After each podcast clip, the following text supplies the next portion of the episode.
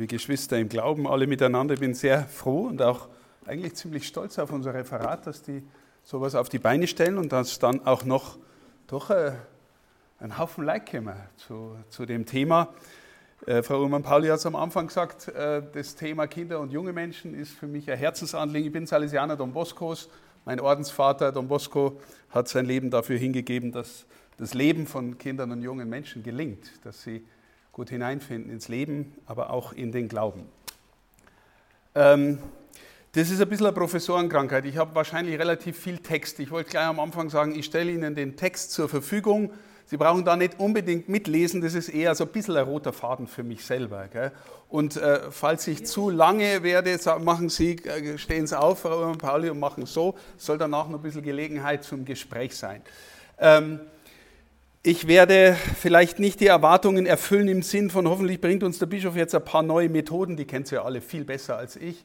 Ähm, ich neige dazu, existenziell zu werden und deswegen habe ich also dieses äh, Zitat, das die Frau Schmidt vorhin auch schon genannt hat, wenn ihr nicht werdet wie die Kinder äh, von unserem Herrn Jesus, interpretieren unter dem Stichwort selbstvergessenes Kinderspiel als Paradigma heilen oder heileren Menschseins. Ich werde es schon noch erklären, was es bedeutet. Äh, gleich am Anfang, Sie wissen, Kinder waren, als Jesus äh, durch Palästina gezogen ist, äh, wird mehrmals berichtet, dass Kinder als Störung empfunden worden sind und Jesus diese Störung unterbrochen hat und gesagt, lasst die Kinder zu mir kommen, er segnet sie und er spricht davon, dass es eigentlich darum geht, wie ein Kind zu werden, damit man das Reich Gottes äh, erkennen kann, hineinkommen kann. Äh, wissen Sie, wir, wir lesen dieses Wort gern als romantisches Wort, zum Beispiel, wenn wir ein Kindergartenjubiläum haben oder wenn wir einen Kindergarten einweihen. Das ist auch schön und gut so. Aber wenn man das ernst nimmt, es ist ein Ausschlusskriterium für Reich Gottes. Ja, wenn ihr nicht werdet wie die Kinder. Also es ist eigentlich streng gesagt. Ja. Äh, deswegen möchte ich äh, mit euch eine Linie ein bisschen durchdenken, äh, was es heißt, äh, werden wie ein Kind für uns selber und dann vielleicht hoffentlich ein bisschen mehr zu verstehen in der Tiefe unseres Herzens, auch intellektuell, aber hoffentlich herzensmäßig, ähm, warum Kinder solch eine Gabe für uns sind. Ich habe keine eigenen, deswegen die meisten von Ihnen sind wahrscheinlich Eltern, Väter, Mütter, die wissen das eh besser. Ähm, aber vielleicht hilft uns auch das ein bisschen noch im Blick auf unseren Glauben und die existenzielle Dimension unseres Glaubens ähm, zu, durchzubuchstabieren. Ich habe hier vier Schriftstellen. Ähm, die eine habe ich schon genannt, wenn ihr nicht umkehrt und wie die Kinder werdet. Also Umkehr, wie die Kinder werden, könnt ihr nicht in das Himmelreich kommen. Amen, ich sage euch, wer das Reich Gottes nicht so annimmt wie ein Kind im Lukasevangelium, der wird nicht hineinkommen. Ähm, ich beziehe das auch ein bisschen auf Johannes 3,3, dieses äh, wichtige Wort im Nikodemus-Gespräch. Jesus antwortete: Amen, ich sage euch, wenn jemand nicht von neuem geboren wird, kann er das Reich Gottes nicht schauen. Und der Nikodemus, der dann sagt, ne, der bezieht es auch auf Kindsein, ich kann doch nicht in den Bauch meiner Mama zurück und wieder rauskommen. Wenn jemand nicht von neuem geboren wird, also von neuem Kind wird, und dann Paulus sagt uns im zweiten Korintherbrief, wenn jemand in Christus ist, ist er eine neue Schöpfung. Auch das ein Zitat, das ich damit in Verbindung bringen kann und versuchen möchte, mit Ihnen zu verstehen, äh, was es bedeutet. Ich habe am Anfang gesagt, heiles Menschsein. Äh, vielleicht gleich vorweg, ganz heil wird in dieser Welt niemand. Ganz heil werden wir hoffentlich am Schluss, wenn wir äh, ähm, dann zu Gott kommen und Gott schauen. Aber das ist vielleicht einmal schon auch eine wichtige Erkenntnis. Kein Mensch ist ganz heil, weder an Leib noch an Geist noch an Seele. Ähm, aber jeder von uns, glaube ich, hat die Sehnsucht nach mehr Ganzsein, nach mehr Heilsein. Warum? Wir spüren, dass wir eine leibliche Dimension haben, wir haben einen Kopf zum Nachdenken. Wir haben einen Willen, der nach was strebt. Wir haben Emotionen in uns.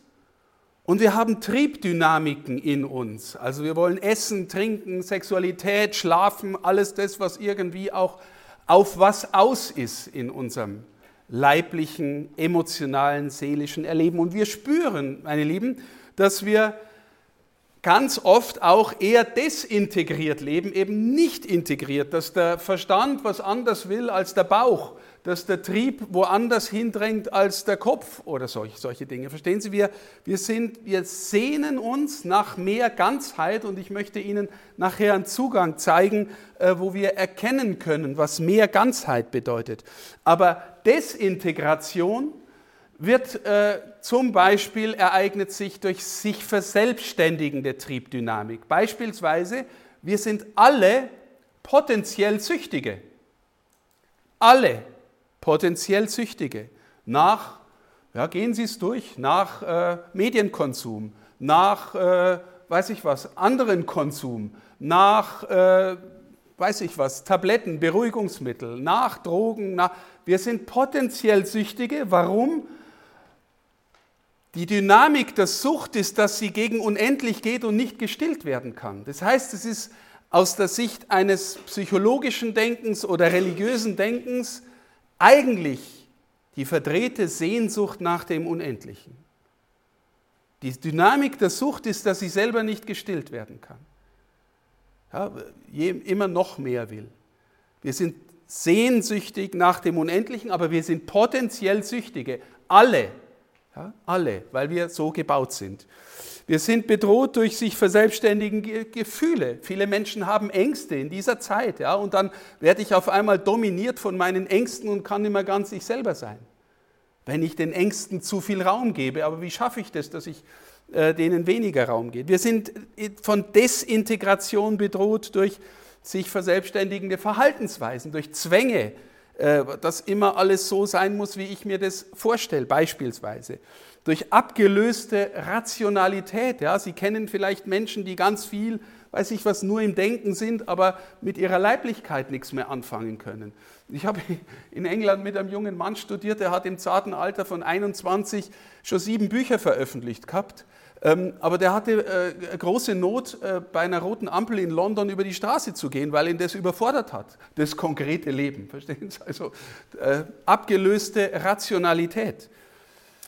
Wir sind alle bedroht durch Älterwerden, durch die Krankheit, durch Leiterfahrungen und durch den Tod, der von vorne als Bedrohung auf uns zukommt. Das heißt, der Mensch ist nie so ganz, ganz und er ist immer wieder neu bedroht durch Dynamiken der Desintegration. Wir streben aber nach Heilsein, heiler sein im Sinn von mehr Ganzheit, reifer werden. Was würden Sie sagen, was es bedeutet, als Mensch reifer zu werden. Wahrscheinlich gibt es verschiedene Vorstellungen, die wir davon haben. Ich werde auch im Laufe der, ich, ich zähle jetzt nur ein paar Sachen auf, die wir, ähm, die wir äh, nachher noch vielleicht ein bisschen tiefer erkennen. Mit sich im Reinen sein, mit sich im Reinen sein, gelassen sein. Wenn wir äh, Interviews hören von Menschen, die kurz vor ihrem Tod sind, zum Beispiel aus Hospizeinrichtungen, dann sagen ganz viele Menschen, wenn sie gefragt werden, was sie versäumt hätten, äh, sagen ganz viele Menschen, ich hätte gerne mehr gute Zeit mit denen verbracht, die mir wichtig sind. Gelassen sein, reifer sein, mit sich im Reinen sein, versöhnt sein, solche Sachen. Aufrichtig liebesfähig werden, das ist vielleicht eine unserer größten Herausforderungen, weil die, die mich äh, schon öfter gehört haben, wissen, dass das äh, vielleicht der wichtigste Aspekt ist, dass wir in unserer äh, Lebenszeit, auch als gläubige Menschen, glaube ich, dann reifer werden, wenn wir lernen, umsonst zu lieben. Das heißt, den anderen um seinetwillen. Das, und hintergründig neigen wir dazu, den anderen doch um unseretwillen zu lieben. Aufrichtig liebesfähig werden. In der Freude sein in der Freude sein. Jesus verheißt uns, dass wenn wir mit ihm gehen, an seiner Freude teilhaben.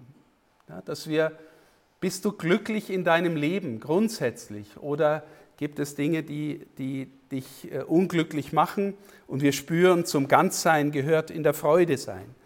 Verantwortungsvoll sein können, Verantwortung übernehmen können. Wir spüren, dass das zum reifen Menschsein gehört. Ich nehme Verantwortung für andere wahr und bin darin wahrhaftig. Das sind äh, Dinge, die uns, äh, die zum ganzen Leben können. Und vor diesem Hintergrund unseres Menschenbildes erleben wir auch, dass es im tiefen Sinn ein reifes, heiles Menschsein gibt, dass Menschen dann auch noch leben, obwohl es ihnen schlecht geht. Also in Krankheit, in Not, in Gefangenschaft.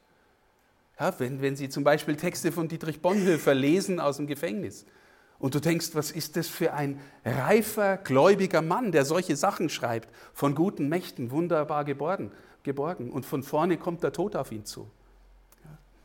Also das ist auch nochmal etwas, wo wir spüren, dorthin äh, wollen wir kommen, wenn wir als Menschen wachsen und reif werden. An solchen Überlegungen merken wir, unsere Vorstellungen von Heilsein und Heilwerden sind sehr intensiv abhängig von unserem Menschenbild. Sie hängen von der Antwort ab auf die, die, auf die, wenn wir gefragt werden, was bedeutet eigentlich Menschsein? Wer oder was bist du? Wozu bist du? Wozu sind wir bestimmt? Und, äh, und hat der Mensch schon in sich, was er werden kann? Vielleicht kennen Sie das alte Wort, das schon in der antiken Philosophie gebraucht worden ist. Werde der du bist. Werde die du bist. Gott hat schon was in dich hineingelegt, was du entfalten sollst, kannst, darfst. Mancher sagt auch, wir werden alle als Original geboren und viele sterben als Kopie von irgendjemandem, weil sie sich schwer tun, sie selbst zu werden. Was bedeutet das? Wie geht es? Auch das im Sinn von heilem Menschsein.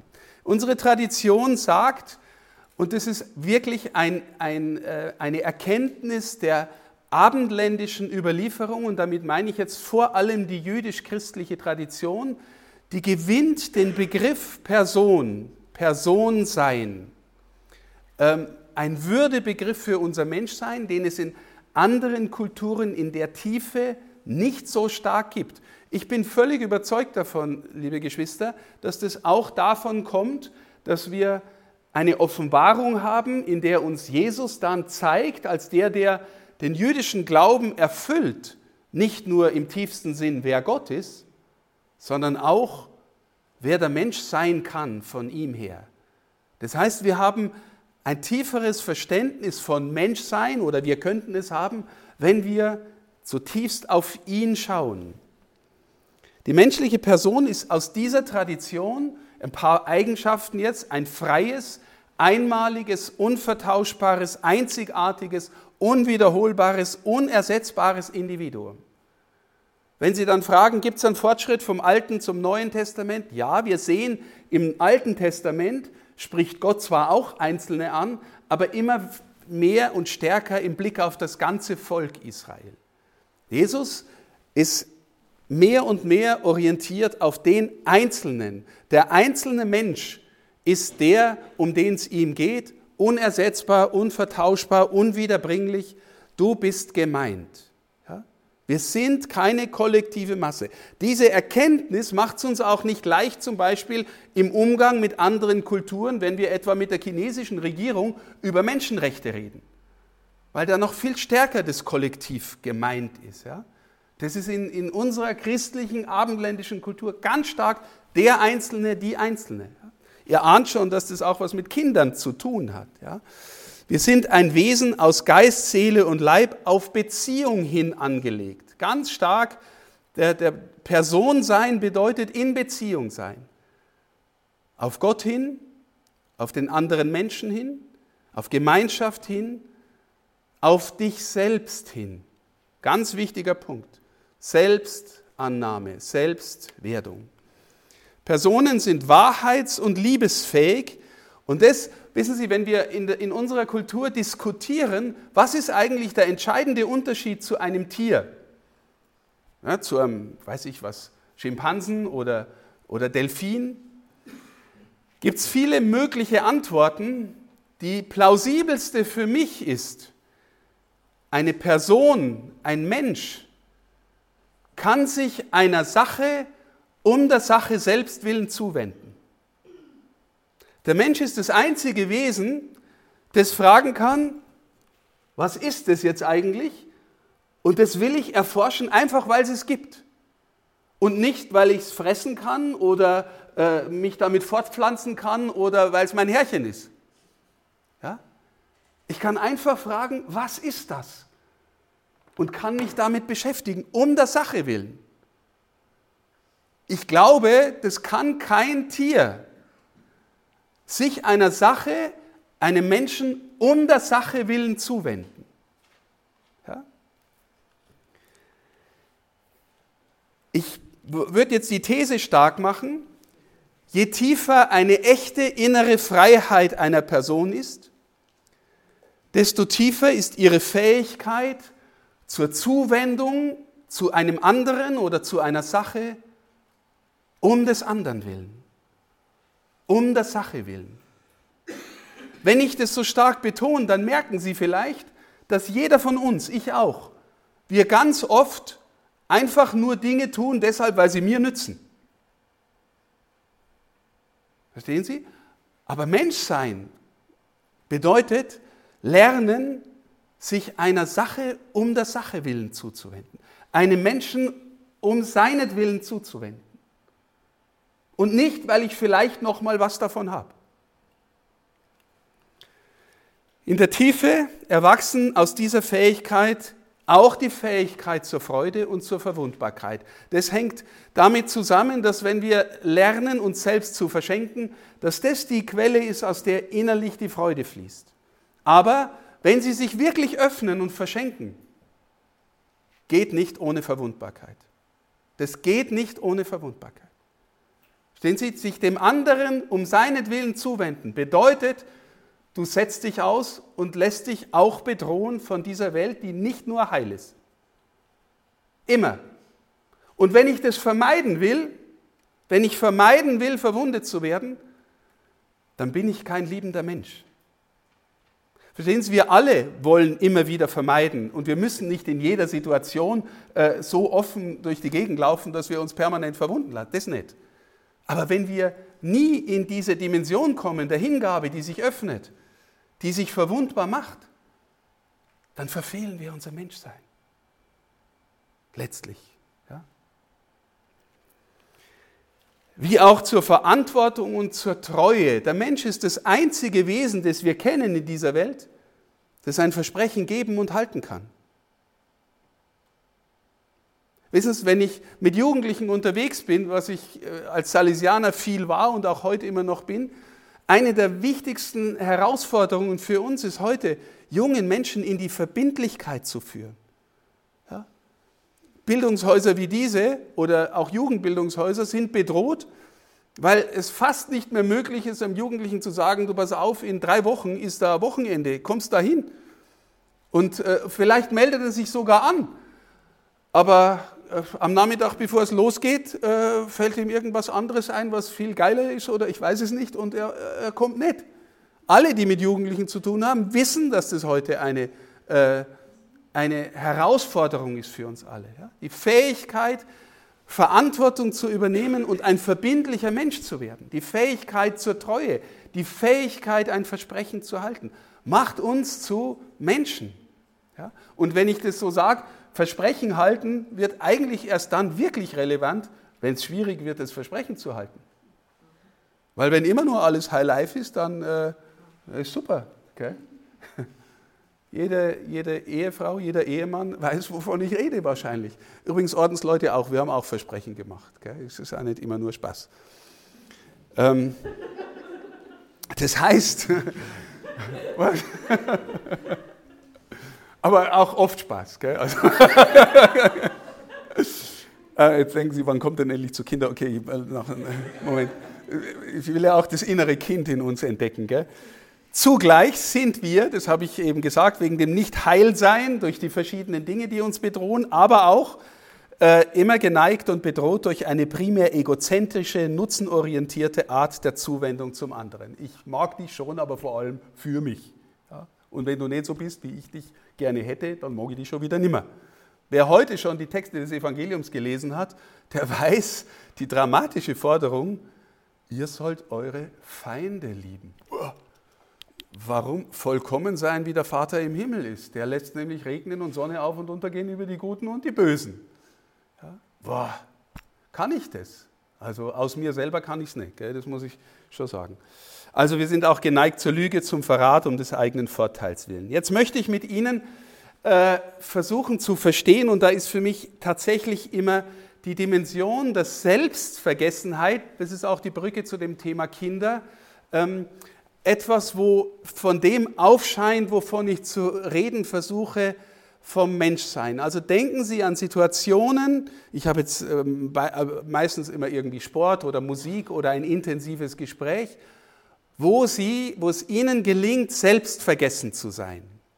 Selbstvergessenheit. Also ganz banales Beispiel, ich habe äh, früher gern mit meinen Studenten Fußball gespielt, du gehst auf den Platz raus und nach eineinhalb Stunden denkst du, was ist schon vorbei? weil du so in der Sache engagiert warst, so äh, äh, dabei warst, auf dem Platz warst, in der Mannschaft warst, dich neikaut hast und so weiter. Also so Selbstvergessenheit als ein Anweg zu verstehen, was bedeutet heileres Menschsein, auch im Blick aufs Kindsein. Also, das ist etwas von, wenn ich vorhin gesagt habe, wir neigen zur Desintegration, ja, der Wille will was anderes als der Verstand und die Gefühle und der Trieb und so weiter. Da ist der ganze Kerl beteiligt. Ja, das ist nicht verstandeslos, das ist ganz, ganz da, ganz in der Situation. Die ganzen Emotionen, der ganze Leib haut sich nein, ist ganz da, ganz beteiligt sein. Das heißt, mein Erkennen, mein Fühlen, mein Wollen, meine Leiblichkeit sind zueinander integriert, wenn ich ganz bei der Sache bin oder beim anderen Menschen oder im Gespräch bin. Es ist etwas von, wie ich gesagt habe, eineinhalb Stunden sind vergangen, von Zeitlosigkeit oder, das ist jetzt ein bisschen ein komplexer Bericht, während der Gegenwart. Wissen Sie, wenn man physikalisch Zeit misst, dann gibt es keine Gegenwart. Wenn man physikalisch Zeit muss und Sie sagen, jetzt, jetzt ist schon wieder vorbei. Okay? Oder da geht der Sekundenzeiger irgendwo, na geht nicht. Äh, jetzt ist schon wieder vorbei. Okay? Du kannst, es gibt keine Gegenwart, aber existenziell gibt es Gegenwart, gibt es Dauer. Sonst könnten wir zum Beispiel kein Musikstück wieder anhören, das wir lieben. Warum? Weil wir wissen ungefähr, wie sich's anhört und wir sind dann in der Musik und, und, und sind da und es ist eine sich erstreckende Art von Dauer, von Gegenwart. Ja? Und es ist im, in der Dimension der Selbstvergessenheit ganz tief. Wir sind da. Und zwar auch gegenwärtig. Und nicht dauernd, gell, wenn Sie in einem Gespräch sind und so tun, als ob Sie zuhören und denken Sie, oh, jetzt ist auch in zehn Minuten Mittagessen, gell, dann, äh, dann sind Sie eben schon wieder nimmer da. Oder Sie, Sie wollen wirklich in was reingehen, in ein Gespräch, in ein Spiel, in, in weiß ich was, und äh, Sie haben aber permanent, oh, ich muss aber noch lernen und morgen ist die Prüfung oder da muss ich noch mein Zeug zusammenpacken, ich weiß es nicht. Sind wir wirklich fähig, in der Gegenwart zu sein? Das, auch diese Art von Zerrissenheit bedroht etwas von unserem heilen Menschsein. Wenn wir nie wirklich da sind, dann sind wir nie in der Gegenwart. Und da ist eine, Sie wissen zwar, dass Sie jetzt Fußball spielen oder Musik machen oder im Gespräch sind, aber wenn Sie dauernd nur denken, was denkt er jetzt von dir, mit dem, mit dem ich da gerade rede? Dann sind sie wieder nicht da.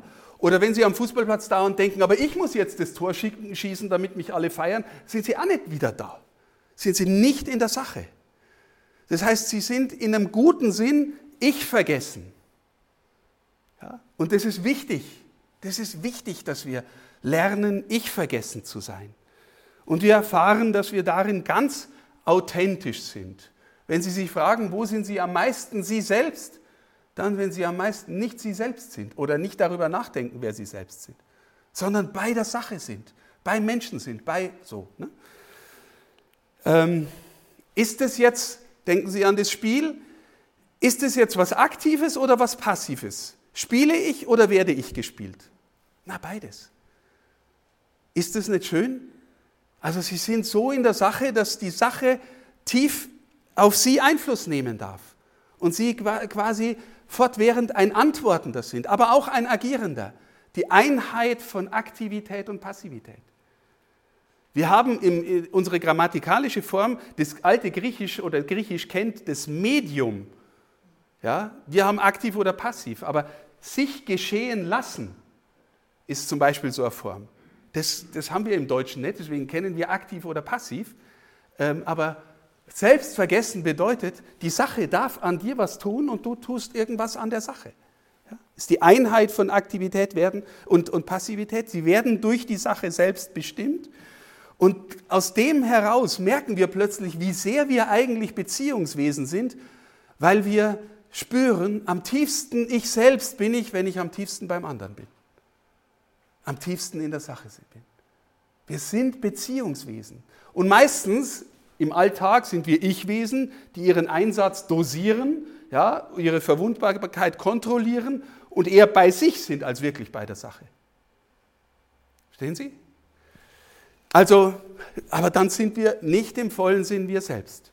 Und äh, jetzt noch ein, ein wichtiger Punkt. Ich habe geschrieben, Analogie zur Gnade, Nichtmachbarkeit der Erfahrung. Sie können Selbstvergessenheit nicht einfach herstellen. Ja, wenn Sie sagen, ich gehe jetzt auf den Fußballplatz und warte jetzt darauf, bis ich mich selbst vergesse und dann, und dann warte ich und warte ich, das ist ungefähr so, wie wenn Sie dauernd kontrollieren, ob Sie schon schlafen, weil Sie unbedingt einschlafen wollen. Schlafe ich schon? In dem Augenblick, in dem Sie das sagen, schlafen Sie sicher nicht. Ja? Das heißt, es passiert einfach. Es passiert, es ist ein sich ereignen, ein Geschehendes, ähm, und ich sage äh, analog zu dem, was wir Gnade nennen, weil, äh, weil auch Gott ereignet sich in unserem Leben gnadenhaft. Wir können das nicht kontrollieren und inszenieren und nicht machen. Aber in bestimmten Weisen unserer Begegnung, ich glaube sogar am meisten dann, wenn wir selbst vergessen sind, ereignet sich Gnade. Warum? Wie ist der Name Gottes in, in, dem, in der wichtigen Stelle, Exodus 3,14? Ich bin da. Das heißt, das kann man auch übersetzen, ich bin der Gegenwärtige. Wissen Sie, wenn wir nie in die Erfahrung der Hingabe im Sinn von Selbstvergessenheit kommen, dann sind, entziehen wir uns auch der Möglichkeit, Gottes Erfahrung zu machen. Weil Gott ist der, der, der da ist, der Gegenwärtige. Kindsein als Paradigma. Ich habe jetzt hier das selbstvergessende Spiel, selbstvergessen spielende Kind. Wissen Sie, die, die Kinder haben, die wissen, ich will das jetzt auch nicht idealisieren, weil Kinder spielen nicht immer nur selbstvergessen, sondern nerven manchmal die Eltern kolossal ja, und, sind, und können unfassbar egozentrisch sein, auch das. Aber, aber wer von euch gell, kennt nicht das Ding, einmal wieder Weihnachten feiern können wie ein Kind? Einmal Weihnachten. Unser Erwachsenenhirn denkt sich, oh, jetzt muss ich das noch machen und das noch machen und das noch. Hoffentlich ist der Stress bald vorbei. Das denkt sich unser Erwachsenenhirn. Und einfach da sein wie ein Kind und sich freuen und staunen. Und dann, wissen Sie, ich habe dann so gern als kleines Kind, ich weiß noch, mit meinen, den Sachen gespielt, die ich geschenkt bekommen habe.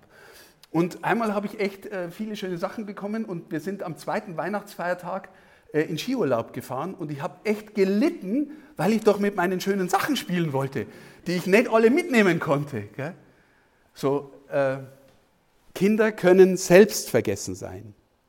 Es erinnert uns daran, dass wir ganz wir selbst sind, wenn wir hingegeben sind an die Sache, dass wir ursprünglich aus dem Vertrauen leben können, dass die Welt eine vertrauenswürdige Gabe ist. Wie meine ich das? Ähm, wenn ich vorhin davon gesprochen habe, äh, die Öffnung hin zur Selbstvergessenheit, die Öffnung hin zu einer Hingabe an die Sache, einen Menschen, was auch immer, macht mich verwundbar.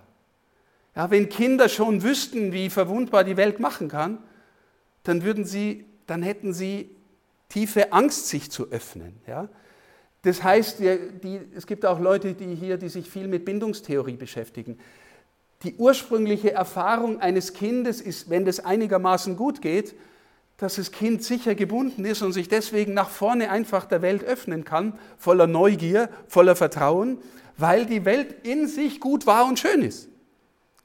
Und kein einziger normaler Erzieher, Erzieherin sagt, auch wenn er noch so verletzt ist, sagt, äh, pass auf, irgendwann merkst du, es gibt Lüge und Hass und Gemeinheit und Leid und Tod in der Welt, bleib am besten zu Hause und rühr dich nimmer. Sagt kein Mensch.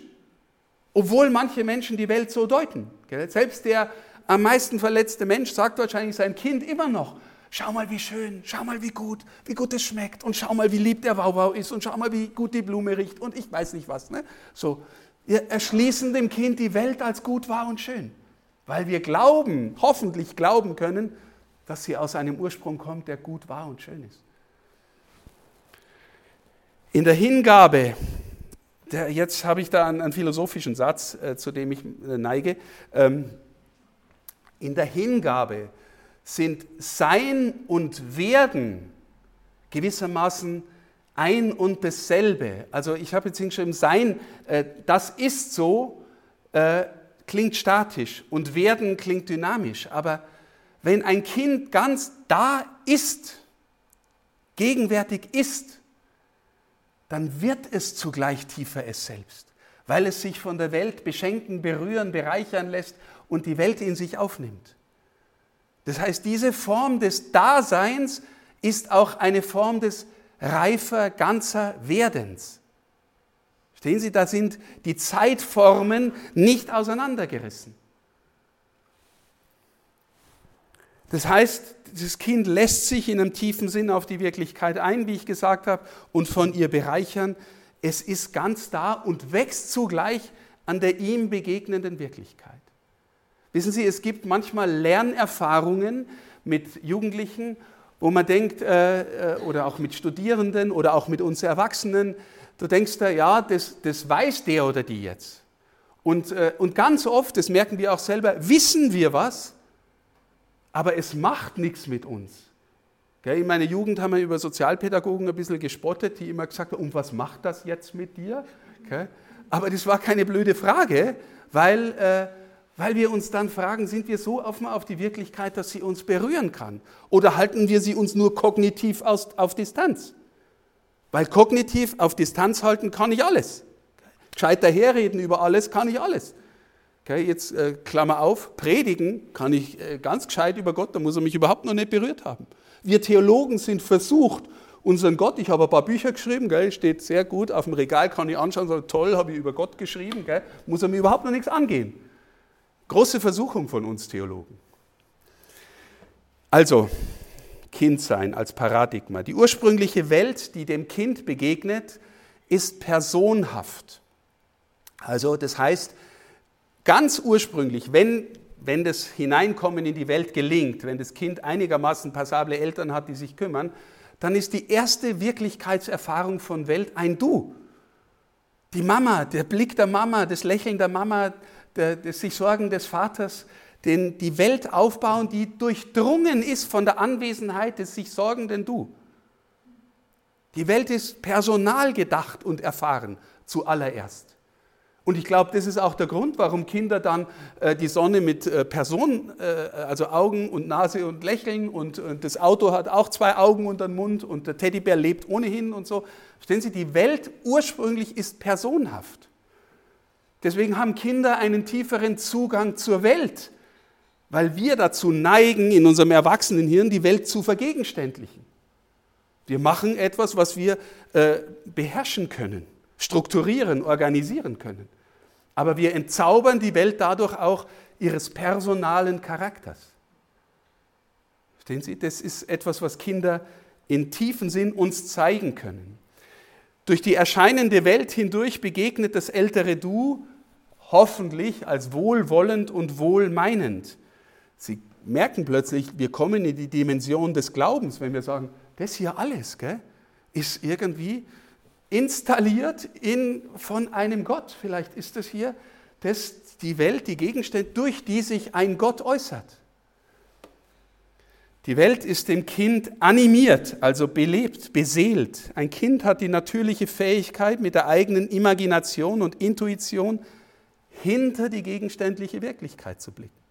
Natürlich auch, ne, das, wir merken auch, das ist nicht, darf nicht einfach nur naiv sein, das darf auch reifen und so weiter, aber Kommunion, Katechese mit Geschichten ist noch viel einfacher mit, mit Neunjährigen als Firmkatechese mit 16-Jährigen, denen brauchst du immer diese komischen Geschichten erzählen, gell? Märchen oder ich weiß nicht was. Oder, oder du musst den Jugendlichen dahin führen, dass er das tiefer versteht. Ja? Aber das ist nicht mehr selbstverständlich. Ähm, das selbstvergessen spielende Kind ist der Regel ein Kind, das sich sicher gebunden fühlt, das habe ich schon äh, erklärt. Ein Kind ist im Normalfall viel gegenwärtiger und unmittelbarer, als wir Erwachsene durchschnittlich sind. Also Unmittelbarkeit ist auch so, ein, so eine, äh, wie überwinden wir unsere als natürlich erlebte Distanz zueinander, die gar nicht so natürlich ist. Wie kommen wir in die größere Unmittelbarkeit zueinander?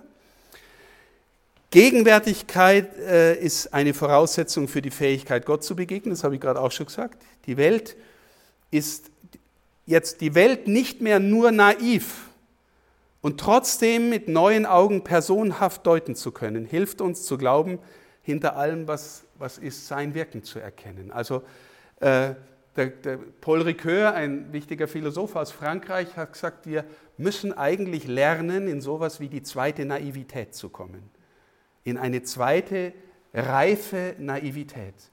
Glaube ich, dass trotz allem, Bedrohung mit Lüge und Leid und Not und Tod, trotz allem es eine Welt gibt, die von einem guten, wohlmeinenden Gott äh, getragen und in den Händen gehalten wird. Und die ich dann erschließen kann, öffnen kann. Einige vertiefende Überlegungen, Urvertrauen als zentrale Kategorie, ich glaube, das ist klar geworden. Bindung, habe ich auch gesagt, das sicher gebundene Kind, das erfährt, dass die Mama, der Papa verlässlich da sind, wenn sie es braucht. Das ist unglaublich wichtig, unglaublich wichtig. Ja. Ähm, religiöse Erziehung bedeutet letztlich der Glaube an, an Christus, der, den wir auch den Logos nennen, einen Sinn, der über die Welt hinaus ist, aber zutiefst in ihr eingeschrieben ist. Ich glaube, wenn wir mit Kindern unterwegs sind, jetzt nehme ich was vorweg, was ich später sagen wollte, eigentlich müssen wir sagen, wir schulden unseren Kindern die Erschließung, dass diese Wirklichkeit, um die es geht, ähm, etwas ist, was wir Freundschaft mit Christus nennen können. Ja, also äh, wir glauben, im Johannesevangelium wird es gesagt, dass Jesus ist das Wort Gottes. Da steht der Begriff der Logos. Meine Lieblingsübersetzung von Logos ist der Sinn von allem. Am Anfang war das Wort. Sie können auch übersetzen, am Anfang war der Sinn von allem. Und dieser Sinn von allem ist Fleisch geworden, lesen wir im Johannesevangelium. Das heißt, eigentlich, meine Lieben, ist eine unserer Herausforderungen und ich glaube ehrlich auch als Christen und Christinnen Verpflichtung, Menschen, Kindern, die, die ein natürliches Gespür haben für die tiefen Dimensionen der Wirklichkeit, die Kategorie Freundschaft mit Christus zu eröffnen. Weil das das sein wird, was, was ein Kind durch die Welt trägt, durchs Leben trägt und ihm den tiefsten Halt gibt, den es haben kann. Und äh, ich habe jetzt hier geschrieben, sowas vermag dann in ein heiles, ganzheitliches Menschsein zu führen. Liebesfähigkeit, Vertrauensfähigkeit, Verantwortungsfähigkeit, Fähigkeit zur Freude, zum Sinn, zum Glück, zu lernen. Wir schulden unseren Kindern diese Wirklichkeit. Ehrlich gesagt, ich glaube auch, dass wir uns, vielleicht sind einige hier, die sich damit schwer tun, aber wenn Sie zum Beispiel die Narnia-Bücher von C.S. Lewis kennen, ne, das sind äh, äh, Kinder gehen durch die Tür im Schrank und dann sind sie in der anderen Welt. Das ist für ein Kind wahrscheinlich gar nicht schwer mit seiner Imagination, aber deswegen äh, die Welt zu erschließen, dass Engel gegenwärtig sind, dass die Heiligen für uns beten, dass der Vater im Himmel wirklich ein Vater ist. Da haben Kinder Zugang und wir müssen nicht meinen, dass wir äh, von uns her, weil wir erwachsen sind und schon ein bisschen anders denken, diesen Zugang wieder zumachen. Im Gegenteil. Wir sind berufen, den zu öffnen. Das erfordert auch unsere eigene Ahnung, Erfahrung, Pflege von sowas wie Freundschaft mit Christus. Glaube ich. Also, ne, wenn wir in den Glauben hineinführen wollen, dann ist es viel mehr als eine Methode, wir spielen jetzt Gottesdienst. Sondern wir stehen im Geheimnis, hoffentlich, und eröffnen den Raum des Geheimnisses für die Kinder, mit denen wir unterwegs sind. Und zugleich gell, ist es mit ihnen unterwegs sein, mit Kindern da sein, ein sich einlassen, äh, Frau Urmann-Pauli hat vorhin gesagt, ein sich berühren lassen von der Frage, mein liebes Kind, kannst du mir sagen, wie du das jetzt gerade siehst, was, was du da fühlst, was du da erlebst, was, und sich davon berühren lassen, betreffen lassen. Entdecken, selber entdecken, was es heißt zu werden wie ein Kind. Und dann merken wir vielleicht mehr und mehr, Reich Gottes ist das Reich der heilen Beziehungen, der heilen und geheilten Beziehungen, wo niemand einfach den anderen nur benutzt und gebraucht, wo niemand den anderen einfach nur wegstoßt oder manipuliert, wo wir eintauchen ins Geheimnis und miteinander uns berühren lassen von einer Wirklichkeit, die tiefer ist als wir selbst. Ich möchte Ihnen äh, ich gehe auf den Schluss zu, Frau, so allmählich, ja, bin schon, bin schon fast dabei. Drei Beispiele. Drei Beispiele. Das eine ist der Satz vermittelte Unmittelbarkeit und die Bibel. Ich hoffe, ich äh, bin auch ein bisschen in der Richtung, die der Herr Veit nachher ähm, äh, eröffnen wird. Ähm, der heilige Ignatius von Loyola, wenn er über seine Exerzitien spricht äh, und seine Übungen in den Exerzitien, mancher hat es vielleicht noch im Ohr oder im Herz oder im Kopf, der sagt, versetz dich in die Szene. Du liest eine Perikope, ein Evangelium von Sonntag und übe dabei zu sein, innerlich dabei zu sein. Wie schmeckt es, wie riecht es, wie geht der Wind, wie, wie riechen die anderen, gell? wie stinkt der Leprakranke, ich weiß es nicht. Du bist dabei. Und du lässt Jesus dir, dir was sagen. Der handelt da, der spricht da, der, der agiert mit den Menschen und er agiert wenn du dabei bist, auch mit dir. Es ist so ähnlich wie ähm, du schaust intensiv einen Film an. Ja, manchmal haben wir äh, früher mit Jugendlichen Filme angeschaut und danach muss man sofort darüber sprechen und irgendwie das analysieren. Ich habe mir gedacht, na, das geht zu schnell. Gell? Du bist äh, in der Wirklichkeit drin dieses Filmes. Und wir lesen meistens die Bibel mit unserem Erwachsenenhirn. Da kommt dann, der Pfarrer liest vor oder der, der das Evangelium vorträgt, der Mann hatte zwei Söhne und du denkst, ja okay, Geschichte vom verlorenen Sohn kenne ich schon, tausendmal gehört und meine Gedanken gehen spazieren.